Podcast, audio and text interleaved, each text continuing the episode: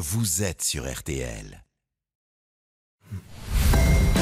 RTL Matin, bien chez soi. Retrouvez dès maintenant en kiosque Bienvenue chez vous by Stéphane Plaza, le magazine qui vous dit tout pour réussir votre projet immobilier. Comme tous les samedis, retrouvez avec grand plaisir Stéphane Plaza. Bonjour Stéphane. Bonjour à tous. Et un domaine que vous maîtrisez particulièrement, à parler des mandataires et des agents immobiliers. Il y a une vraie différence Stéphane? Oui, lorsqu'on doit vendre une maison ou un appartement, il est parfois difficile de s'adresser au bon interlocuteur. Si les agences immobilières du coin sont généralement bien identifiées, elles partagent pourtant le marché avec les mandataires immobiliers. Allez, on va décrypter tout ça, on va l'expliquer au mieux. Alors, à l'instar de Stéphane Plaza Immobilier qui a été élu une seconde fois marque préférée des Français, je dis oui. ça, je dis rien. Mais oui. Les hein, des agences traditionnelles ont l'avantage d'avoir pignon sur rue au sens propre, avec des locaux dédiés, ce qui s'avère rassurant. On peut y trouver également plusieurs interlocuteurs, alors que le mandateur travaille en général seul. Les mandataires travaillent en home office, les plus gros investisseurs des réseaux de mandataires se font sur le web, qui leur sert de vitrine unique pour les annonces. Alors concrètement, quelles sont les qualifications Stéphane Plaza de chacun? Effectivement, les deux professions diffèrent par les qualifications exigées.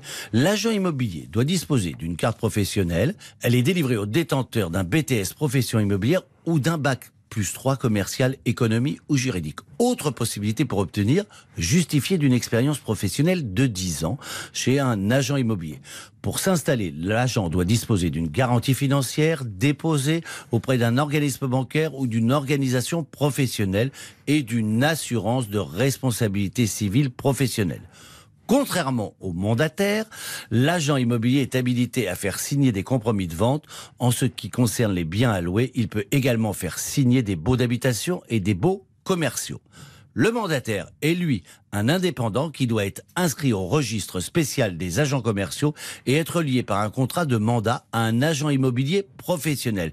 Il se consacre uniquement à l'aspect négociation de la vente. Et pour nous, le client, comment ça se passe au niveau des, vous savez, des petites commissions? Ah, l'argent, l'argent, l'argent. Bah oui. C'est un point essentiel au niveau des commissions à verser. Il n'y a pas vraiment de différence. Il est possible de confier des mandats simples, exclusifs ou semi-exclusifs aux deux types de professionnels. Généralement, la rémunération du mandataire est constituée de commissions puisque les mandats signés le sont au nom de l'agent immobilier titulaire de la carte. C'est donc l'agent immobilier qui encaisse les honoraires et en reverse une partie au mandataire en fonction du contrat conclu avec lui. Allez, avec un regard neutre, Oula. monsieur Stéphane Plaza. Qu'est-ce qui est le mieux finalement et qu'est-ce qui est, qui est le meilleur C'est difficile pour moi de répondre, mais en conclusion, c'est surtout votre ressenti qui prime à travers le professionnalisme, la bienveillance et l'écoute de votre interlocuteur. C'est la confiance que vous lui accordez qu'il faut privilégier lorsqu'on décide de lui confier l'avenir de son bien.